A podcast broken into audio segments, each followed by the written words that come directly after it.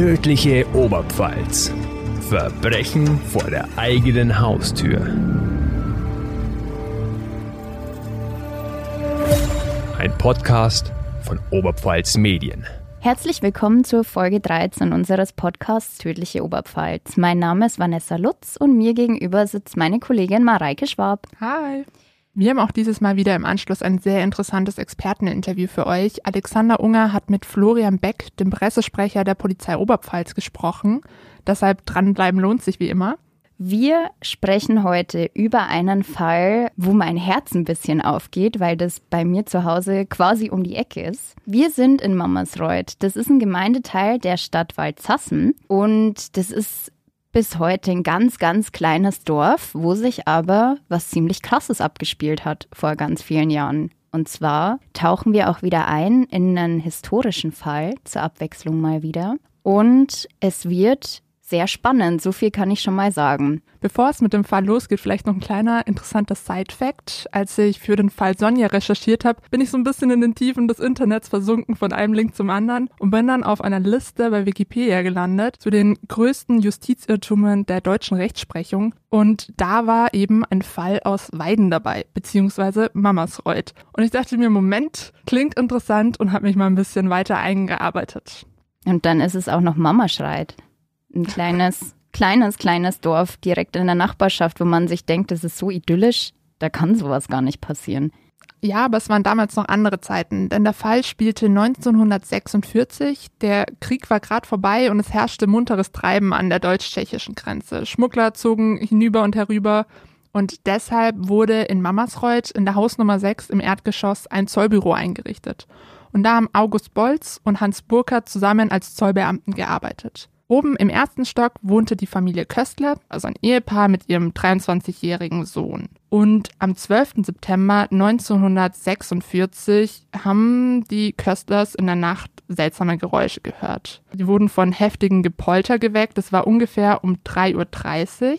Die Köstlers sind dann sofort aufgewacht davon und ähm, gleichzeitig aus dem Bett gehüpft, haben von unten langgezogene Aurufe gehört und Stöhnen und Röcheln. Und die Kösters dachten dann, ja, wahrscheinlich sind es wieder die Zollbeamten, die einen Schmuggler ähm, gefasst haben, der sich etwas wehrt. Als dann das Röcheln verstarb, hörten sie von unten das Repetieren eines Gewehrs. Und dann sagte der Herr Köster zu seiner Frau, pass auf, der erschießt ihn auch noch. Und da fiel schon der erste Schuss. Es war genau 3.45 Uhr. Und die beiden Kösters haben sich dann ans Fenster positioniert und gewartet, bis der Täter rauskommt.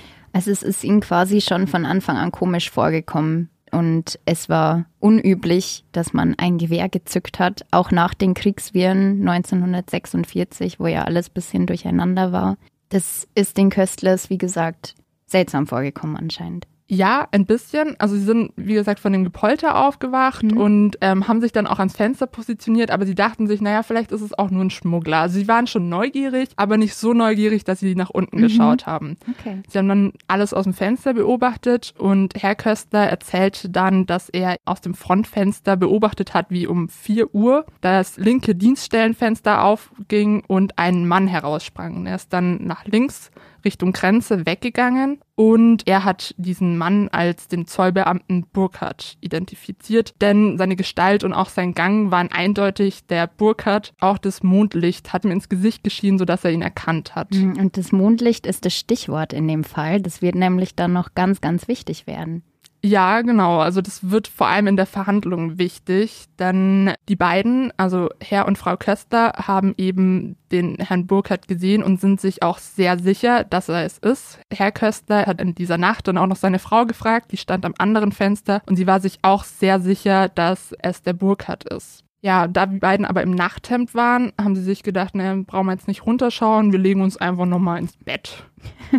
und sind dann erst um 5.30 Uhr wieder aufgestanden. Also man hat jetzt auch nicht irgendwie, ähm, ja, sich gewundert oder trotzdem vielleicht irgendwelche Polizisten oder Kräfte alarmiert, sondern man ist dann einfach wieder ins Bett gegangen. Das ist schon kurios, oder? Ja, also sie war neugierig, aber nicht so neugierig, dass sie dann runtergeschaut haben. Erst dann eben um 5.30 Uhr sind sie nochmal aufgewacht und dann hat auch der Herr Köstler nach unten geguckt in dieses Büro vom ähm, Herrn Bolz, hat ihn aber nicht gefunden und hat dann sich wieder hingelegt, hat auch keinen anderen Hausbewohner geweckt oder die Polizei eben gerufen. Ja, was spannend ist, ist ja auch, ähm, wie wir es ja eben gehört haben, dass die Uhrzeitangaben total genau waren damals schon. Woran lag denn das?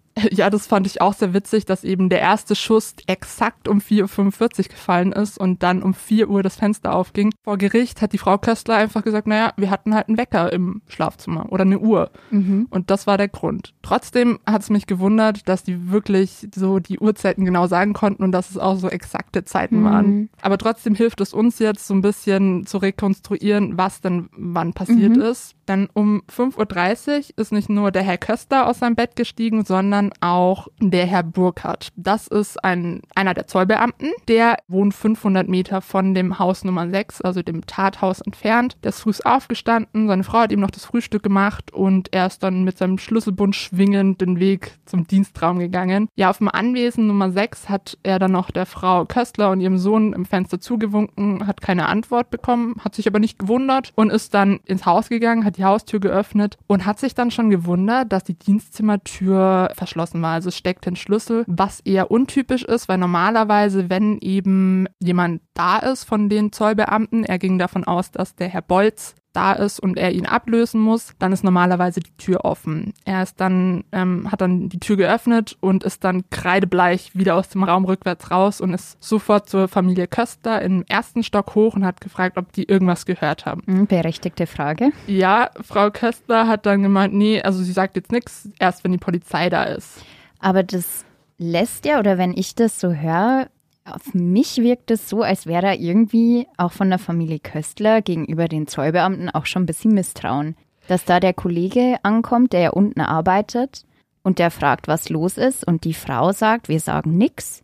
Und da wird sich auch nicht so drum gekümmert, da wird zwar geguckt, aber ja, vielleicht liegt es aber auch daran, dass sie sich sicher sind, dass es der Burkhardt war, der da nachts um 4 Uhr aus dem Fenster gehüpft ist okay. und der dann auch seinen Kollegen umgebracht hat. Mhm. Denn der Sohn von den Kösters fragt dann nämlich auch noch so, was ist denn da unten passiert? Und Burkhardt sagt, der Bolz wurde erschlagen. Also sein Kollege. Der Gustel. Der Gustel, Gustel Bolz wurde erschlagen und oder erschossen und der liegt da unten tot. Mhm.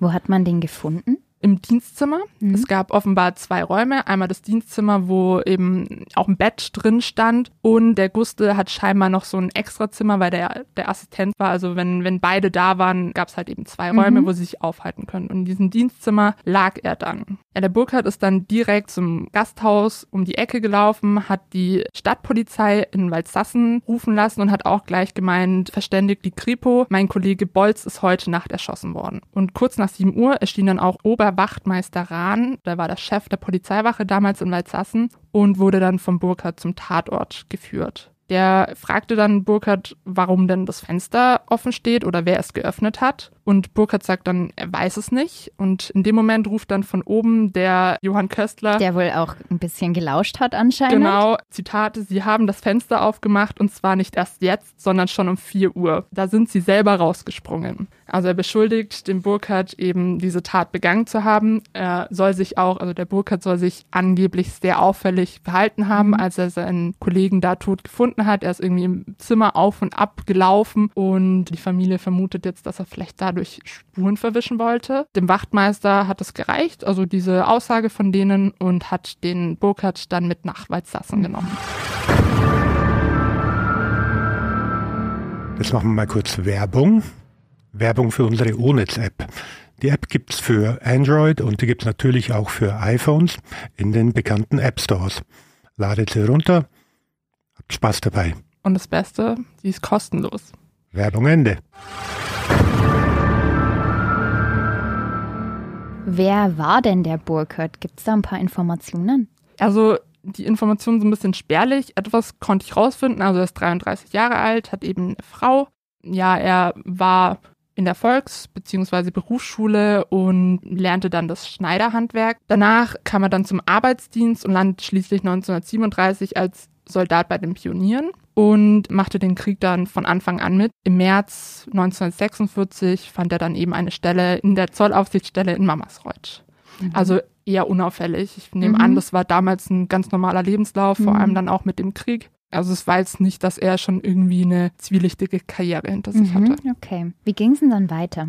Ja, um 10 Uhr kam dann eben der Staatsanwalt Dr. Herzog aus Weiden und kurze Zeit später dann Kriminalkommissar Lintel aus Neustadt. Die haben dann eben das Dienstzimmer untersucht. Also es war sehr unordentlich und es gab eine große Blutlache am Boden, in der lagen dann auch Holzsplitter von einem Karabiner, das ist ein amerikanisches Gewehr, und auch Papierschnipsel lagen herum. Am Türrahmen war eine Einschussstelle und unter dem Kopf von dem toten Bolz war eine Kugel durch den Bettvorleger in den Fußboden eingedrungen. Und unter dem Bett fand man dann auch Gewehr- und Pistolenmunition sowie eine abgeschossene Patronenhülse.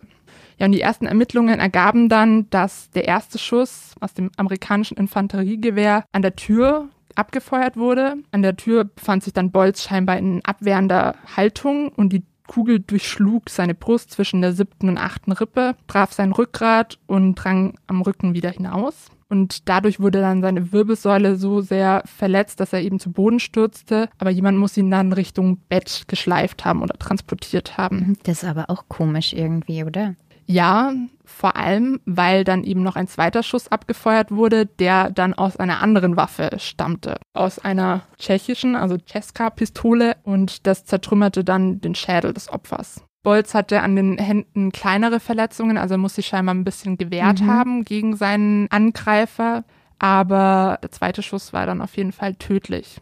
Und konnte man denn nachweisen mit den Waffen, wie sah es denn aus in diesem Zollbüro allgemein? Was haben die für Waffen benutzt? Konnte man da irgendwas zuordnen? Also die erste Waffe, dieses amerikanische Infanteriegewehr, das hatten sowohl Bolz als auch Burkhardt als Dienstwaffe. Aber die zweite Waffe, da wusste keiner, wer die besaß oder wo die herkam. Mhm. Von der Leiche aus führte dann quer durchs Zimmer eine Blutspur zum Fenster. Auf der Fensterbank wurden dann Blutflecken in Form eines Handabdrucks festgestellt. Und neben der Leiche fand man Silbermünzen mit dem Hindenburgkopf und das Opfer hatte 680 D-Mark in seinem Portemonnaie und Bolz verdiente als Zollassistent nur 300 D-Mark, also bisschen viel Geld, sage ich mal, für einen Zollbeamten oder mhm, Zollassistenten. Dass er einfach so in seinem Geldbeutel mitträgt. Genau. Also ich finde das alles tatsächlich ziemlich kurios, wenn ich mir das so anhöre.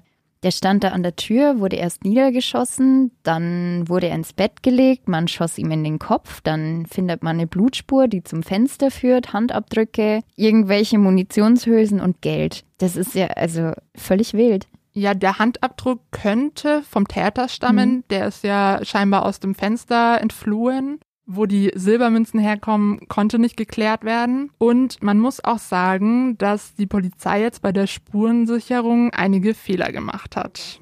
Von Burkhardt, der natürlich der erste Tatverdächtige war, wurde die Wohnung durchsucht. Da hat man aber keine blutige Kleidung festgestellt. Also es gab eine Hose, die hatte zwei winzige Blutspuren. Da wurde zwar festgestellt, dass es sich um menschliches Blut handelt, aber man versäumte dann die genauere Untersuchung. Dieser blutige Handabdruck konnte nicht zugeordnet werden und diese Beweismittel gingen auch komischerweise verloren. Also weil normalerweise mit so einem Handabdruck, da sind ja Fingerabdrücke, das könnte man ja nachweisen. Da hat man wohl nie, oder stelle ich mir jetzt vor, da hat man nie irgendwie geguckt, zu wem das gehören könnte.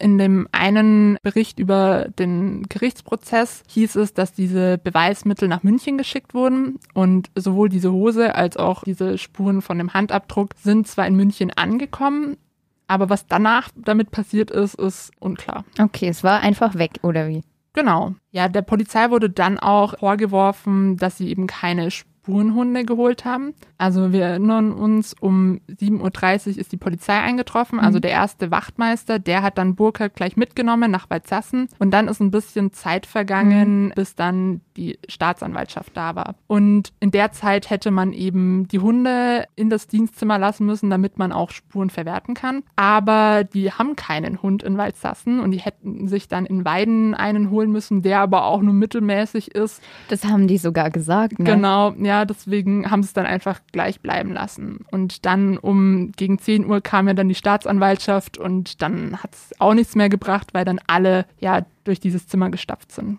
Ich sitze da und ich bin einfach nur, also so komisch wie es klingt, auf der einen Seite ist es natürlich ein schrecklicher Fall, aber es ist auch einfach es ist so kurios, dass man auch ein bisschen drüber lachen muss, weil man sich denkt, das kann doch nicht sein. Auch so, ja, wir haben keinen Hund und steht nur mittelmäßiger Hund von einem Privatmann in Weiden zur Verfügung, den holen wir jetzt einfach mal nicht. Genauso stelle ich mir ganz klischeemäßig die Dorfpolizei einfach vor. Ja, gut, man muss halt auch dazu sagen, es war 1946. Mhm. Vielleicht äh, war da die Routine noch ein bisschen anders, weil zum Beispiel der Tatort wurde auch nicht gesichert. Also während der Wachtmeister Rahn Burkhardt dann nach Waldsassen zu Fuß gebracht hat, war halt der Tatort ungesichert. Also da mhm. hätte jeder reinlaufen können und noch irgendwie so sich umschauen, Sachen verrutschen für die Ortsunkundigen zwischen Mamasreuth und Waldsassen, das liegt ja direkt nebeneinander quasi. Und auch heute, wenn man da mit dem Auto hinfährt, also es ist sehr kurios, dass der den da zu Fuß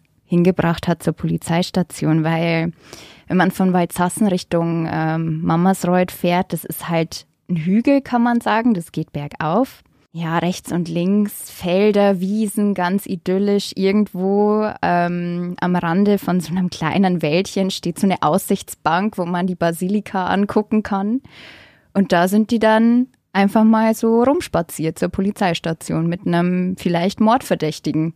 Das ist schon also das ist ja fast Comedy, wenn man sich das so vorstellt. Also es waren andere Zeiten und man muss auch dazu sagen, das wurde dann später auch vor Gericht kritisiert, dass Burkhardt nicht wirklich festgenommen wurde. Also ihm war nicht klar, dass er jetzt festgenommen ist. Ihm wurde nur seine Dienstwaffe abgenommen und dann hieß es, komm, wir laufen jetzt quasi nach Walzassen. Und dann sind sie noch vorbei am Haus der Frau. Die sollte ein bisschen Tabak für einen Mann einpacken, wenn es ein bisschen länger dauert. Aber also ganz entspannt. Quasi. Genau, aber der Frau war auch nicht klar, dass jetzt halt gegen ihren Mann ermittelt wird. Also mhm. was passiert ist und das eben ernst für ihn sein könnte. Der Wachtmeister soll dann so auf halbem Weg sein Gewehr in Anschlag gebracht haben und gegen Burkhardt gerichtet haben und dann gesagt haben, ich mache darauf aufmerksam, dass ich schieße, wenn sie davonlaufen. Und erst in diesem Moment ist dann Burkhardt aufgegangen, dass er verhaftet ist. Er hat dann auch gefragt, bin ich verhaftet? Und Rahn dann einfach nur so, ja, das haben sie erst jetzt gemerkt. Also scheinbar war da die Kommunikation auch. Ist ein bisschen schief gelaufen. Bisschen schief gegangen und erst in dem Moment hat dann scheinbar Burkhardt gemerkt, okay, es ist ernst, weil dann auch der Wachtmeister Rahn immer mit der Waffe im Anschlag hinter ihm hergelaufen ist. So sind die dann nach Waldsassen genau, gewandert. Aber halt auch erst ab der Hälfte des Weges. Burkhardt wurde dann im Stadtgefängnis Waldsassen immer wieder vernommen, aber es gab keine Beweise gegen ihn. Also der, die einzige Belastung war eben die Aussage des Ehepaars Köstlers. Die anderen Hausbewohner haben in der Nacht geschlafen und nichts mitbekommen. Ein Tatmotiv konnte auch nicht ermittelt werden, denn niemand wusste, dass es irgendwie Differenzen zwischen Bolz und Burkhardt gibt. Auch der Grenzjägerkommissar Theo Hütter, also der unmittelbare Vorgesetzte der beiden, hat auch gesagt, dass es keinerlei äh, Streit zwischen den beiden gab. Es waren sehr gute Kameraden, die auch die letzte Zigarette miteinander teilten. Deswegen waren sehr viele Fragen offen. Zum Beispiel, warum denn die Haustür verschlossen war. Ich habe vorhin ja schon erwähnt, es ist eher untypisch, wenn jemand im Dienstzimmer ist, dass eben die Tür oder die Tür des Dienstzimmers verschlossen ist. Das war dann schon die erste Merkwürdigkeit.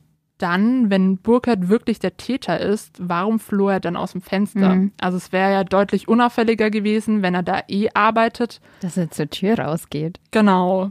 Und also es gab auch zwei Türen, noch eine Hintertür, da hätte er auch wahrscheinlich noch unauffälliger verschwinden können. Dann ist auch ein bisschen unklar, Burkhardt wohnte 500 Meter von dem Haus Nummer 6, dem Tathaus, entfernt, aber er hätte trotzdem nur zwei Stunden, also von 4 Uhr, als er aus dem Fenster ähm, springt, bis 6 Uhr, wo er dann seinen Kollegen findet, hätte er gehabt, um alle Spuren zu verwischen, seine blutige Kleidung zu vernichten und auch seine Frau zu instruieren. Also ob die Zeit gereicht hätte, ist halt auch nicht sicher. Mhm. Außerdem wohnt er genau in die andere Richtung. Also die Familie Köster hat gesehen, dass der Täter links Richtung Grenze gegangen ist und die Familie Burkhardt wohnt genau in die andere Richtung. Außerdem ist dann noch so die Frage, ich meine, das sind Kollegen, die waren auch öfter im Grenzgebiet, im Wald unterwegs. Und wenn Burkhardt den Bolz hätte beseitigen wollen, dann wäre es vielleicht auch einfacher gewesen, ihn einfach so im Wald unauffällig zu erschießen, zu verscharren, als dann da in diesem Zimmer, wo dann auch eben die neugierigen Nachbarn alles mitkriegen. Mhm. Ja, und diese Fragen bleiben alle ungeklärt und die Ermittler ermitteln zu dem Zeitpunkt noch in alle Richtungen, muss ich sagen, aber es wird dann auch später so ein bisschen einseitig. Mhm. Ja, was hat es denn eigentlich mit dem Bolz auf sich? Gibt es denn da irgendwelche Infos, wer der war?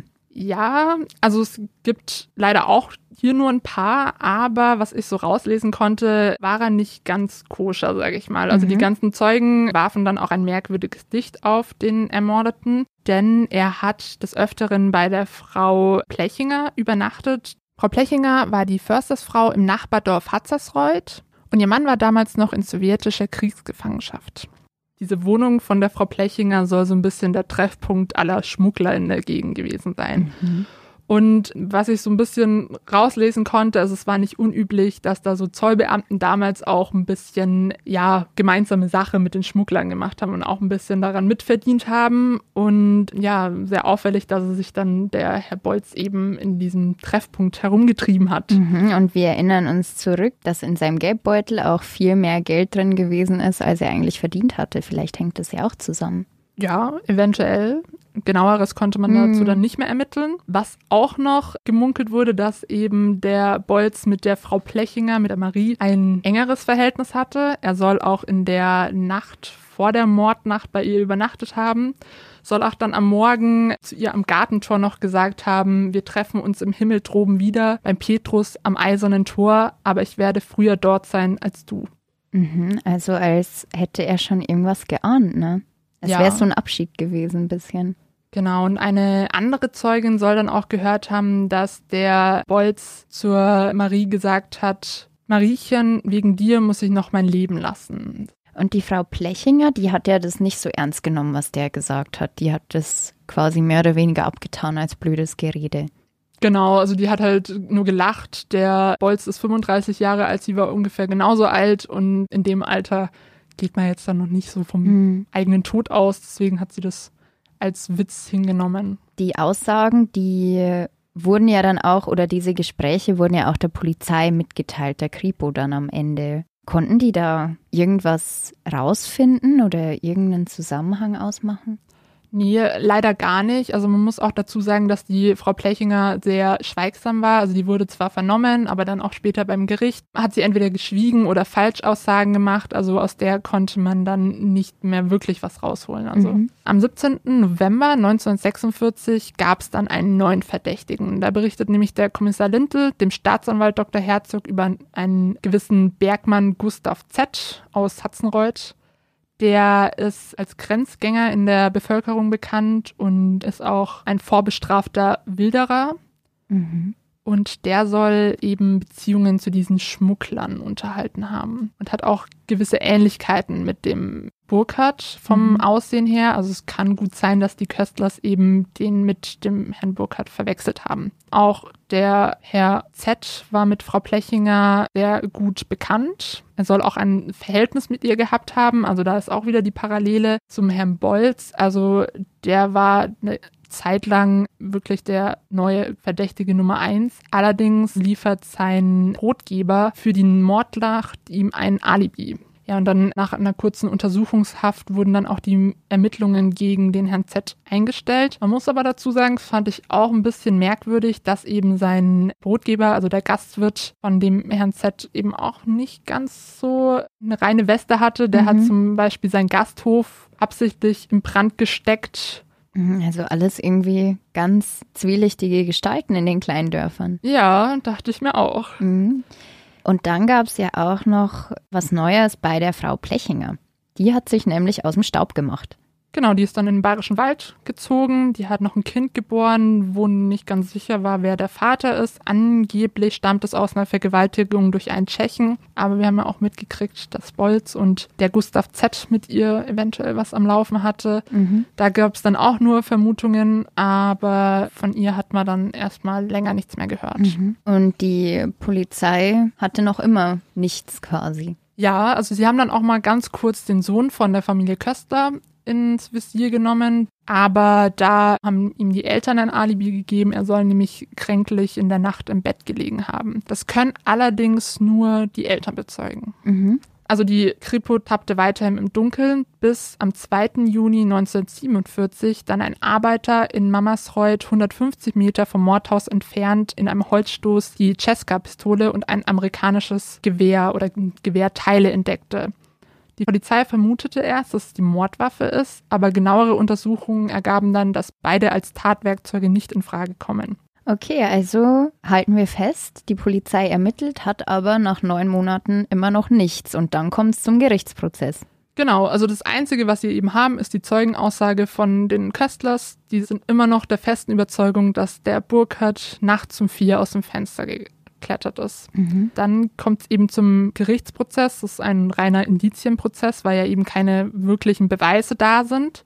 Es reichte nicht zur Verurteilung wegen Mordes für Burkhardt. Trotzdem soll er für Totschlag ins Gefängnis. Burkhards Verteidiger forderte dann noch einen nächtlichen Lokaltermin in Mamasreuth, um zu gucken, ob man denn überhaupt was erkennen kann, wenn Mhm. jemand da nachts aus dem Fenster klettert. Das wurde dann aber vom Gericht abgelehnt. Was dann der Verteidiger noch versucht hat, ist ein Gutachten über die Sehfähigkeit der Familie Köstlers einzufordern. Denn man muss dazu sagen, dass Johann Köstler ein Brillenträger war und seine Frau trug zwar damals noch keine Brille, aber sah recht schlecht. Mhm. Und man kann ja nicht beweisen, ob Herr Köster damals seine Brille getragen hat. War es nicht auch die Frau, die dann ganz sicher gesagt hat, dass sie einen Mondschein erkannt hat? Also es waren beide, die haben sich beide gegenseitig bestätigt. Der Herr Köstler hat gesehen, wie der Täter aus dem Frontfenster gestiegen ist, dann ist er ja nach links ab und dann ist er an Frau Köstler vorbeigekommen und beide sind sich 100% sicher, dass es eben der Burkhardt war. Man muss aber auch dazu sagen, dass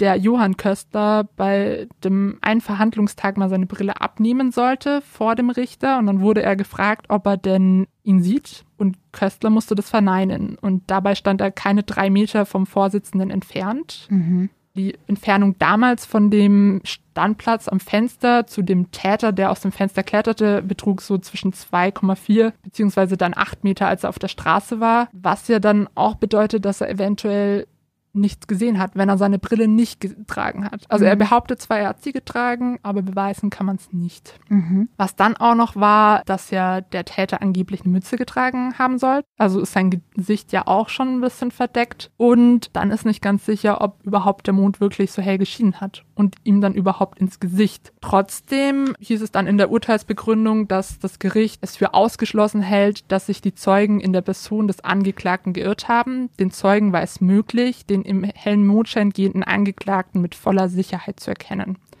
Ja, und das reichte dann, dass das Landgericht Weiden Burkhardt 1947 wegen Totschlag zu zwölf Jahren Zuchthaus verurteilte. Das ist schon krass, ne? Vor allem, weil eben immer noch das Tatmotiv fehlte. Mhm. Also man konnte nicht beweisen, dass Burkhardt irgendwie eine offene Rechnung mit Bolz hatte. Mhm. Geschweige denn, dass er irgendwie so ein aufbrausender Typ war, der halt dann irgendwie gleich zu Gewalt neigt. Ja, und auch die beiden Zeugen sind ja nicht wasserdicht mit ihrer Sehschwäche und das konnte ja vor Gericht nachgewiesen werden. Also es ist, es wirkt halt, finde ich, so ein bisschen, es wäre es halt ein bisschen so ein Urteil aus der Not heraus gewesen, weil man halt einfach so gar nichts hatte. Die wollten unbedingt einen Genau. Täter und wollten unbedingt jemanden verhaften, um wahrscheinlich auch den Fall abzuschließen. Mhm. Und dann war halt das Opfer Burkhardt. Und ich glaube ja auch, in den Medien ist ja auch dieser Fall ziemlich verfolgt worden. Es ist schwer einzuschätzen, vielleicht kannst du das beantworten. Ist da auch mit Nachdruck berichtet worden? Also war das dann auch oft in der Zeitung? War das oft so ein Thema, das da aufgekommen ist oder eher so eine Randnotiz? Wie ist da dein Gefühl? Also die erste Gerichtsverhandlung, da muss ich zugeben, habe ich recht wenig gefunden. Mhm. Also da waren nur vereinzelte Artikel da, aber es kam dann zum Wiederaufnahmeverfahren und das war dann doch eine größere Nummer und da haben sie dann schon sehr äh, viel drüber berichtet. Mhm.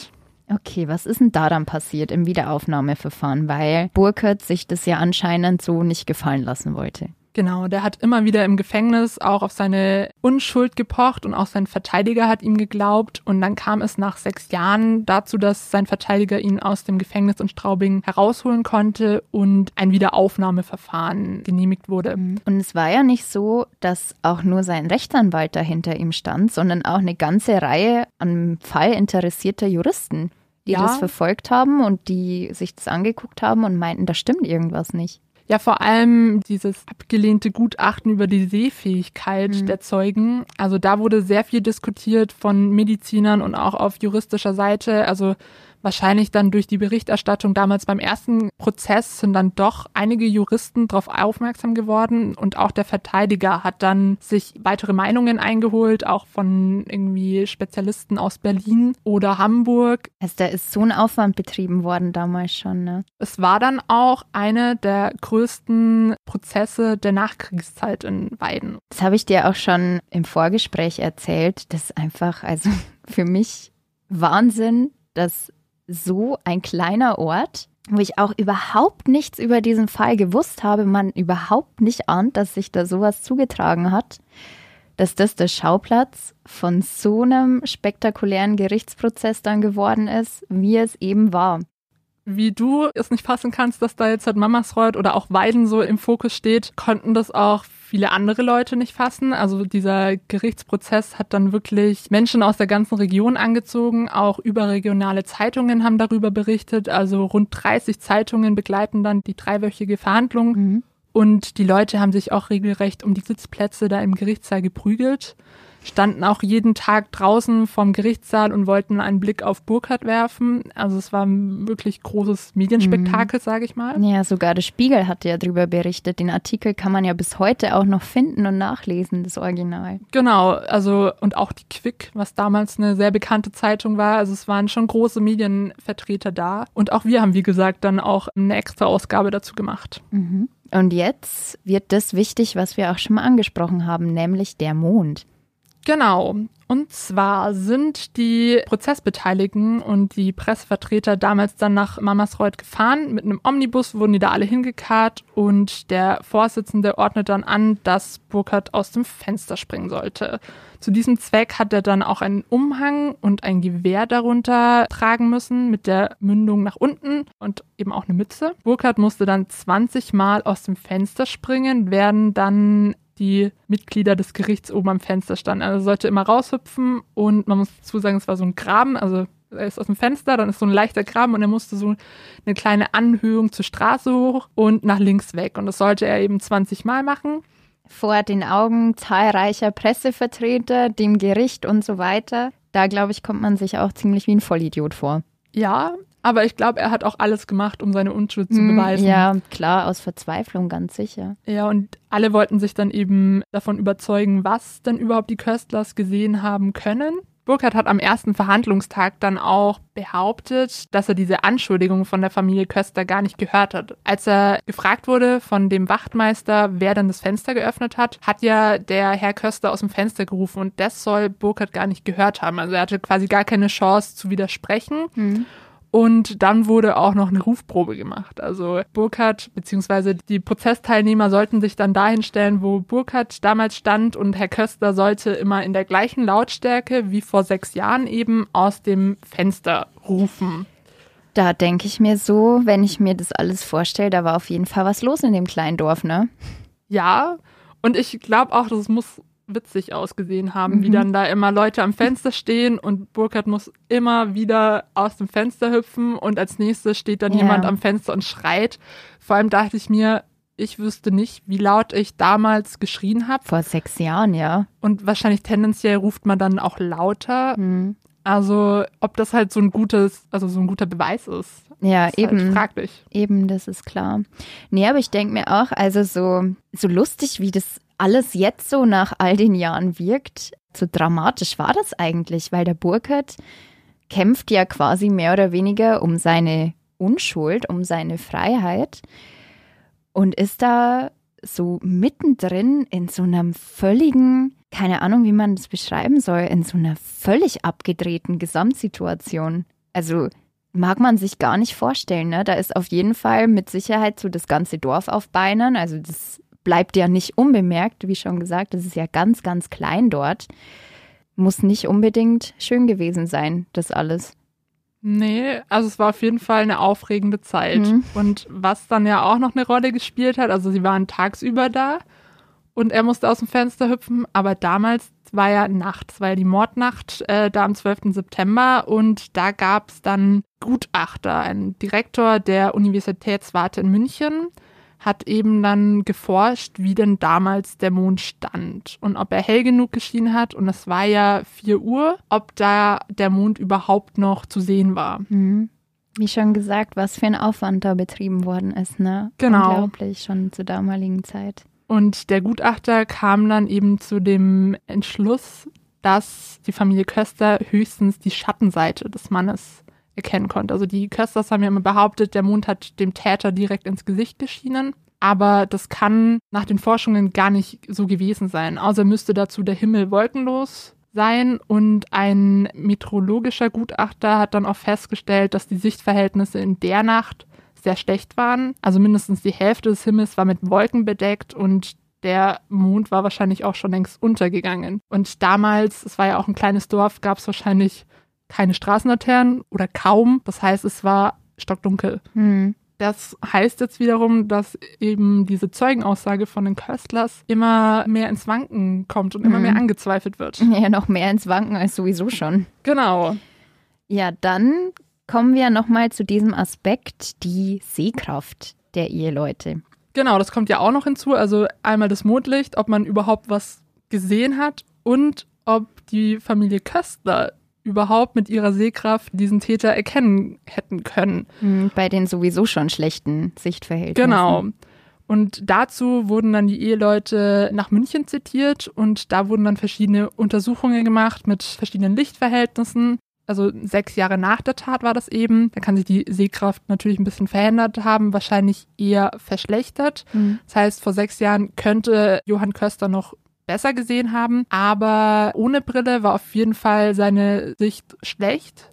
Wenn er seine Fernbrille getragen hat, wie er behauptet hat, dann, sagt der Gutachter, hätte er auch wirklich diesen Täter erkennen können. Hm, Und wenn der Mond auch hell genug geschienen hätte. Wenn die beiden Sachen gestimmt hätten, also Mond und die Fernbrille, dann hätte er wirklich was erkennen können. Hm, Wenn die Bedingungen optimal gewesen wären. Genau. Und was ja dann noch war, also seine Frau hat ja die Aussage bestätigt. Nur bei ihr ist so die Sache, damals vor sechs Jahren hat sie noch keine Brille getragen und sie sieht ohne Brille wahnsinnig schlecht. Der Gutachter ist auch der äh, Meinung, dass sie damals vor sechs Jahren schon so schlecht gesehen hat. Also es war nicht wesentlich besser.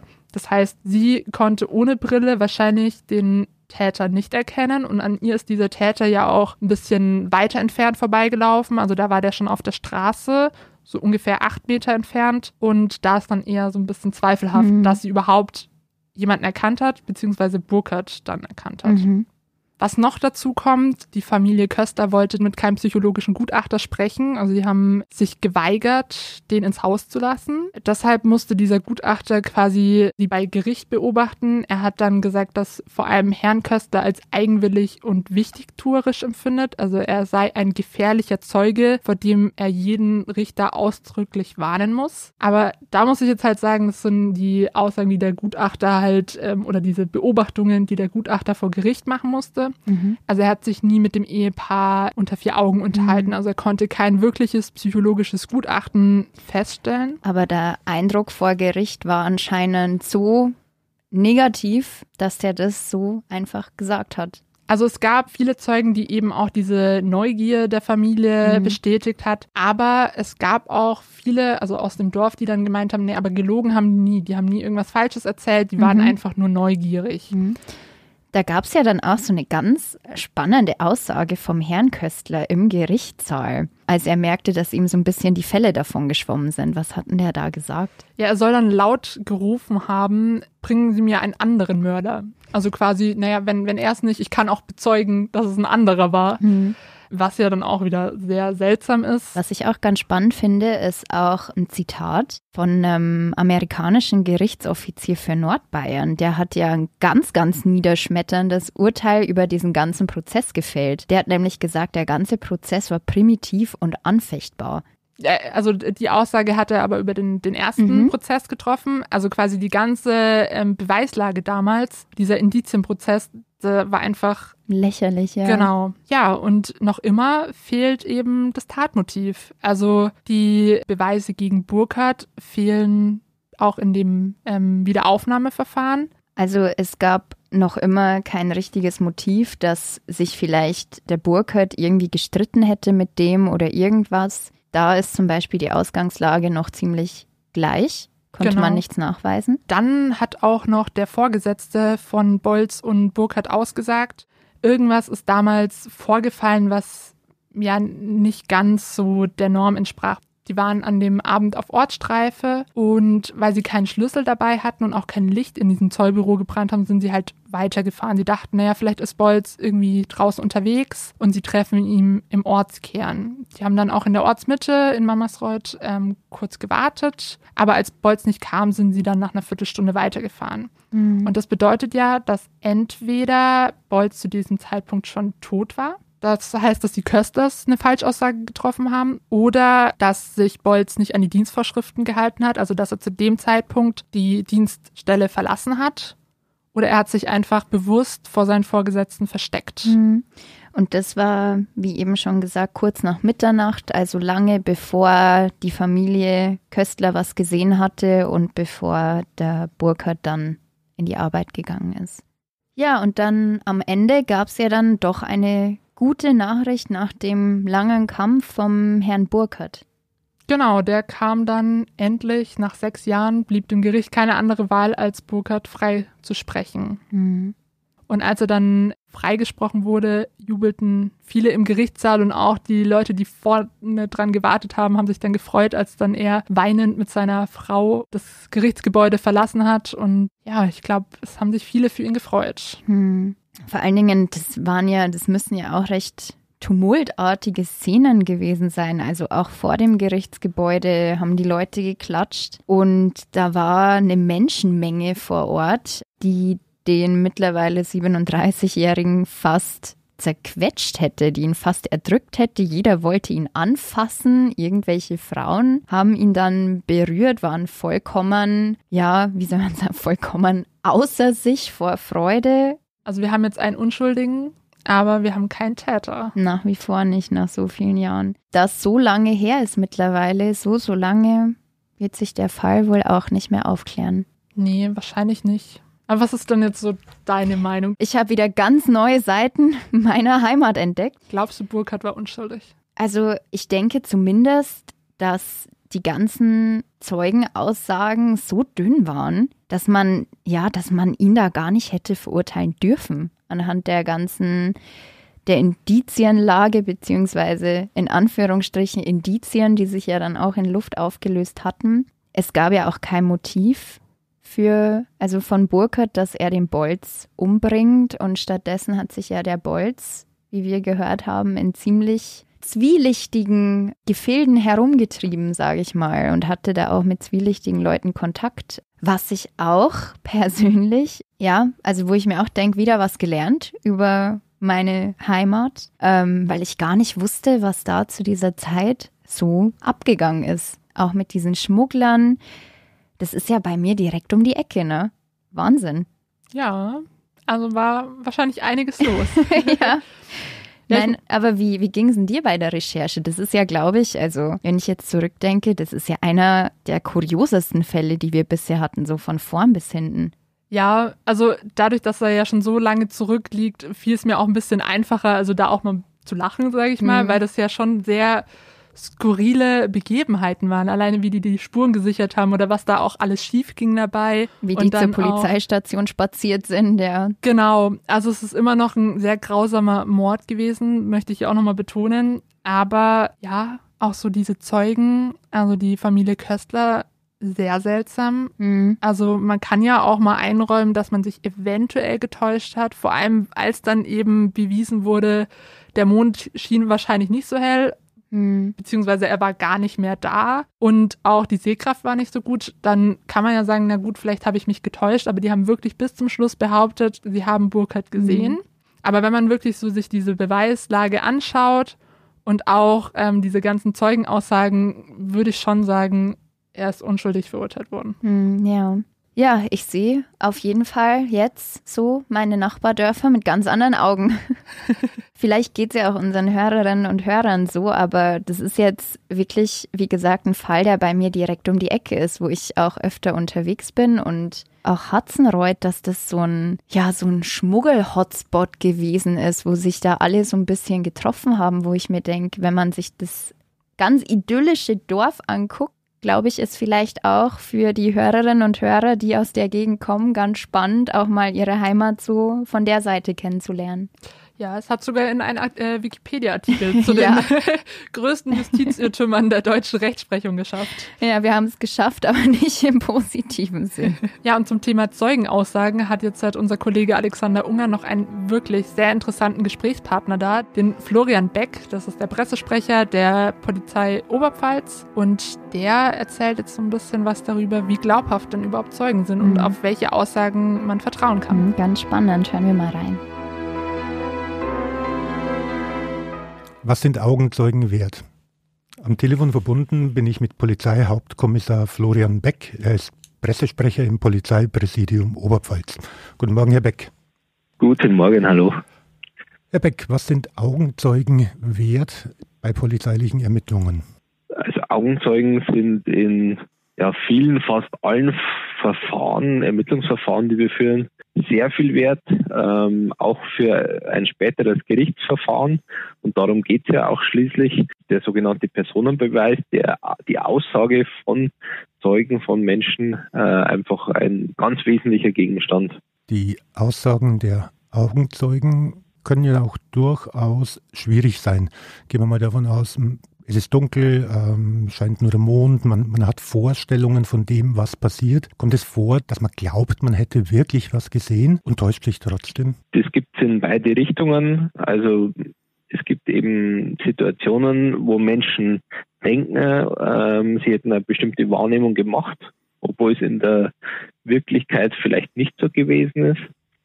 Es gibt aber äh, umgekehrt auch Situationen, äh, wo eben ganz wesentliche äh, Beobachtungen gar nicht wahrgenommen werden. Beispielsweise in Stresssituationen. Es ist einfach Aufgabe der Ermittler, diese Situationen genau aufzudröseln und sozusagen aus den Zeugen die so zu befragen, um herauszufinden, was ist wirklich passiert oder was haben sie äh, ja, wirklich gesehen oder wahrgenommen. Die Ermittler haben da offensichtlich gute Erfahrung damit und fragen dementsprechend. Also ich kann man davon ausgehen, dass Ermittler nicht Bilder vorher zeigen oder ähm, dass konkret nach einem, sagen wir mal, roten Auto gefragt wird, sodass die, die Wahrnehmung möglicherweise ein bisschen verschwimmt oder verfälscht wird oder, oder ein bisschen Einfluss drauf ist?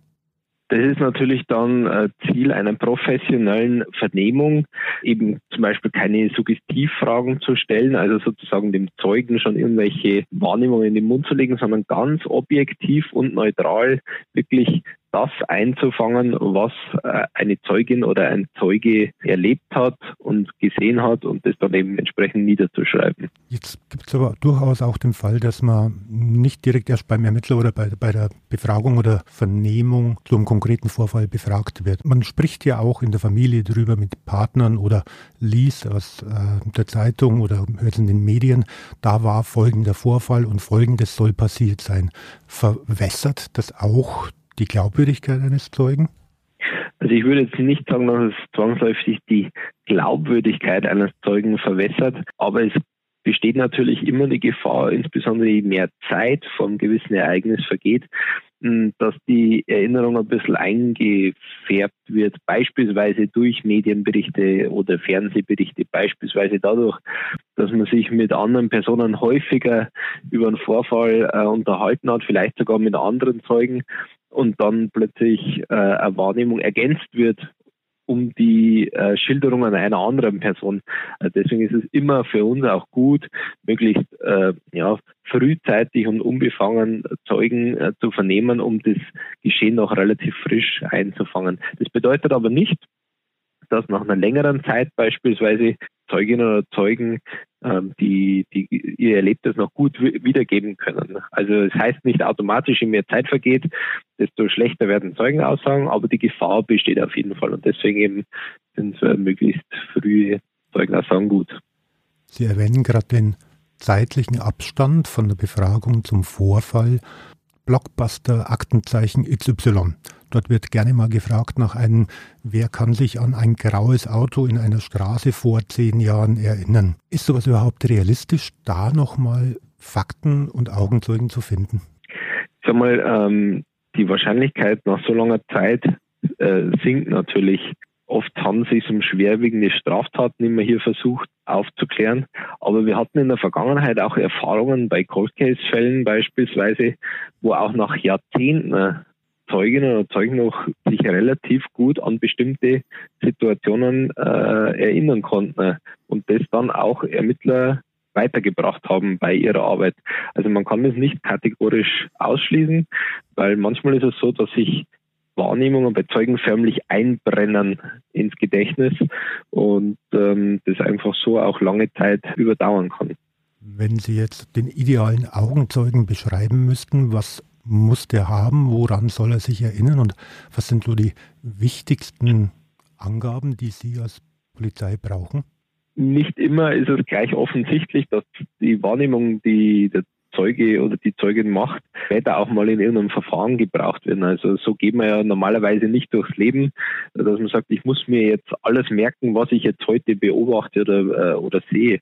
Also wenn ich jetzt konkret hingegen von der Straftat Zeugin oder Zeuge werde, dann ist es natürlich gut, äh, mir möglichst viele Details zu merken, was auch gut ist, wenn man sich vielleicht sogar notiert und alle Dinge, die zum Beispiel zur Identifizierung einer Person führen können, also zum Beispiel können das Kennzeichen sein oder möglichst detaillierte Beschreibung oder was hat die Person gesagt, dass ich mir äh, diese Dinge versuche zu merken. Und wie gesagt, ähm, das Beste ist einfach, man schreibt es auf. Das machen ja wir als Polizisten auch so, dass wir uns das auf einem Blog aufschreiben, was wir an, an, an Einsatzörtlichkeiten äh, feststellen.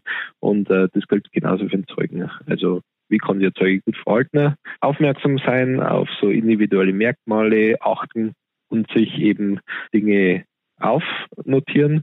Und was auch immer ganz gut ist, natürlich, wenn ich äh, Zeuge einer Straftat wäre, und da bitten wir auch immer darum, dann bitte den Polizeinotruf 110 wählen. Das war Polizeihauptkommissar Florian Beck zum Thema Augenzeugen. Danke, Herr Beck. Danke auch. In unserem nächsten Fall beschäftigen wir uns mit einem klassischen Cold Case. Vor über 40 Jahren wurde in Amberg eine Frau getötet. Bis heute steht nicht fest, wer der Täter ist. Falls ihr zwischen den einzelnen Folgen mal bei uns auf Instagram vorbeischauen wollt, wir sind als Tödliche Oberpfalz Podcast unterwegs. Dort erfahrt ihr, welche neuen Folgen es gibt. Und ja, wir gewähren auch einen Blick hinter die Kulissen. Unter anderem zeigen wir, wer die Macher vom Podcast sind. Habt Spaß! Auf Instagram Tödliche Oberpfalz Podcast.